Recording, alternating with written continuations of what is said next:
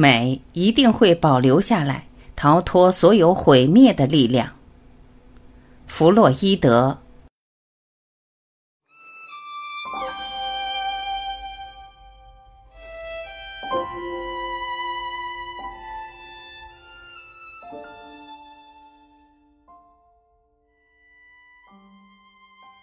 不久前的一个夏日，我同一位缄默的朋友，还有一位虽然年轻但已颇有名气的诗人，在一处生机盎然的乡间漫步。那位诗人对我们四周的美景赞不绝口，但却并未因此而感到愉悦欢心。他想着，所有这些美景都不免要灭亡，当冬天来临时，它们都将消失得无影无踪。如同人的美貌，以及所有人们已经创造或可能会创造出的美和光彩一样，这样的想法令他伤怀。所有他本来深爱和赞叹的东西，似乎于他都因为注定只是昙花一现而失去了其本来的价值。我们知道，一切美丽完美的东西都要凋零。这种趋势会在我们的头脑中产生两种截然不同的冲动感情，一种是陷入像那位诗人所感受到的伤心失意中，另一种是对这种武断的现实的反抗。不，大自然和艺术的可爱不可能真的消失的无影无踪。相信这一点真是太没有头脑，太妄断了。无论如何，这美一定会保留下来。逃脱所有毁灭的力量。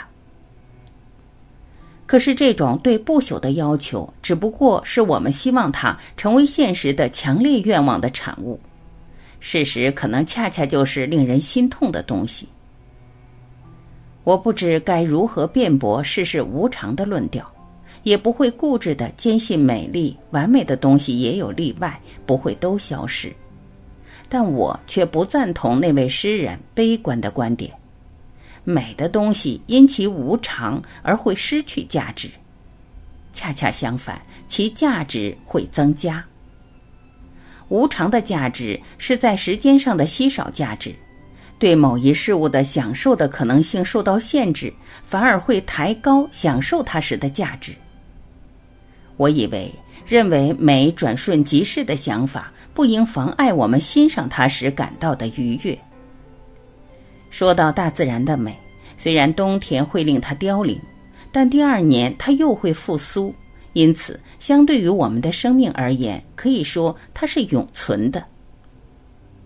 人的身体和容颜之美会随着我们的生命旅程永远消逝，但这只会使它们有了一种新鲜的魅力。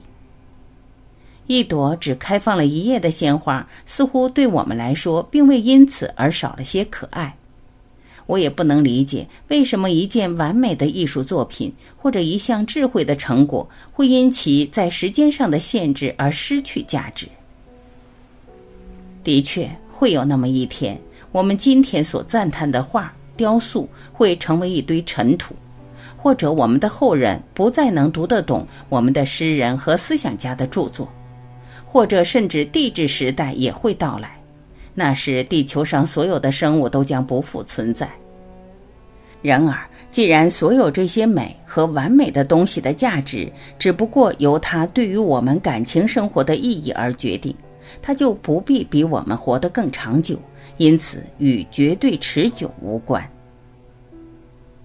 这些想法于我来说是无可辩驳的。然而，我注意到我的这番议论并没有打动诗人，也没有令我的朋友信服。我的失败引导我去探究某种正起着影响他们的判断力作用的强烈的情感因素。后来，我相信，我终于发现了那是什么东西。破坏他们对美景的享受的，定是他们头脑中对哀悼的抗拒。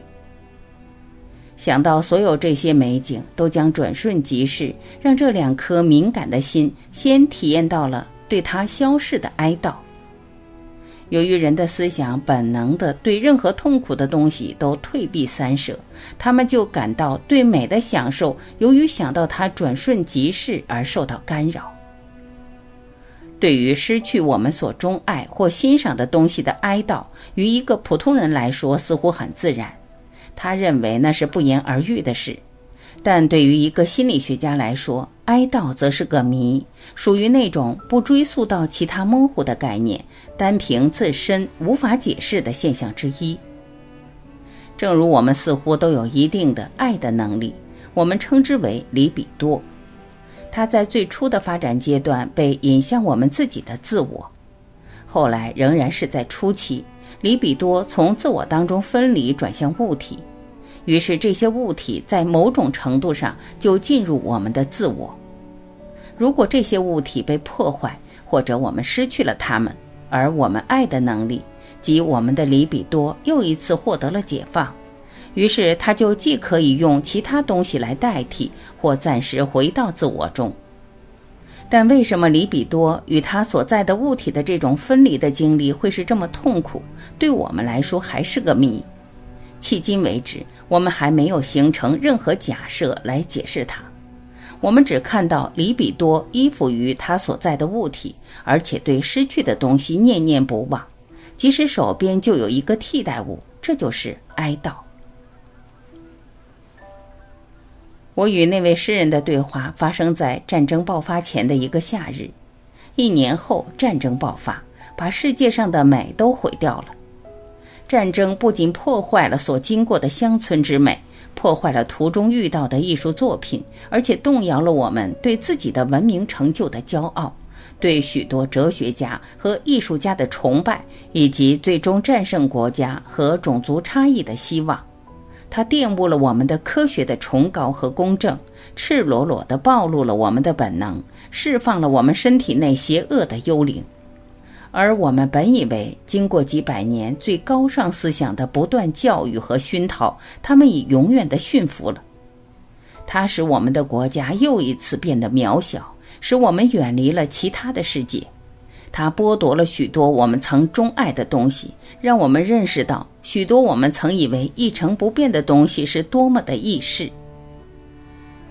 毫不奇怪，我们的里比多由于失去了这么多东西，更强烈的依附于所剩给我们的东西。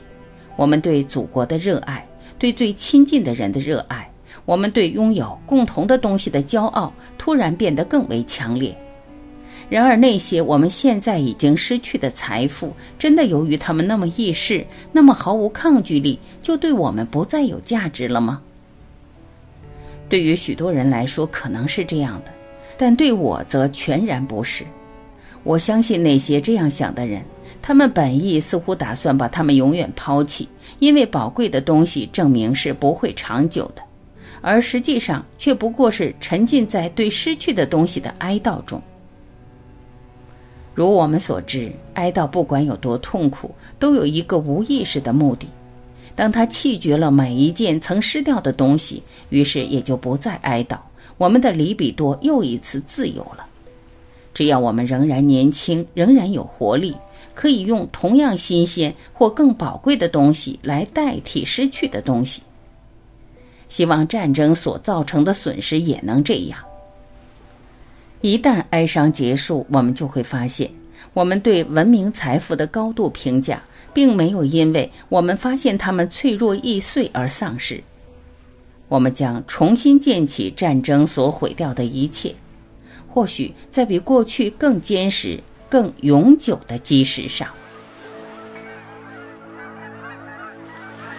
感谢聆听，我是晚琪，再会。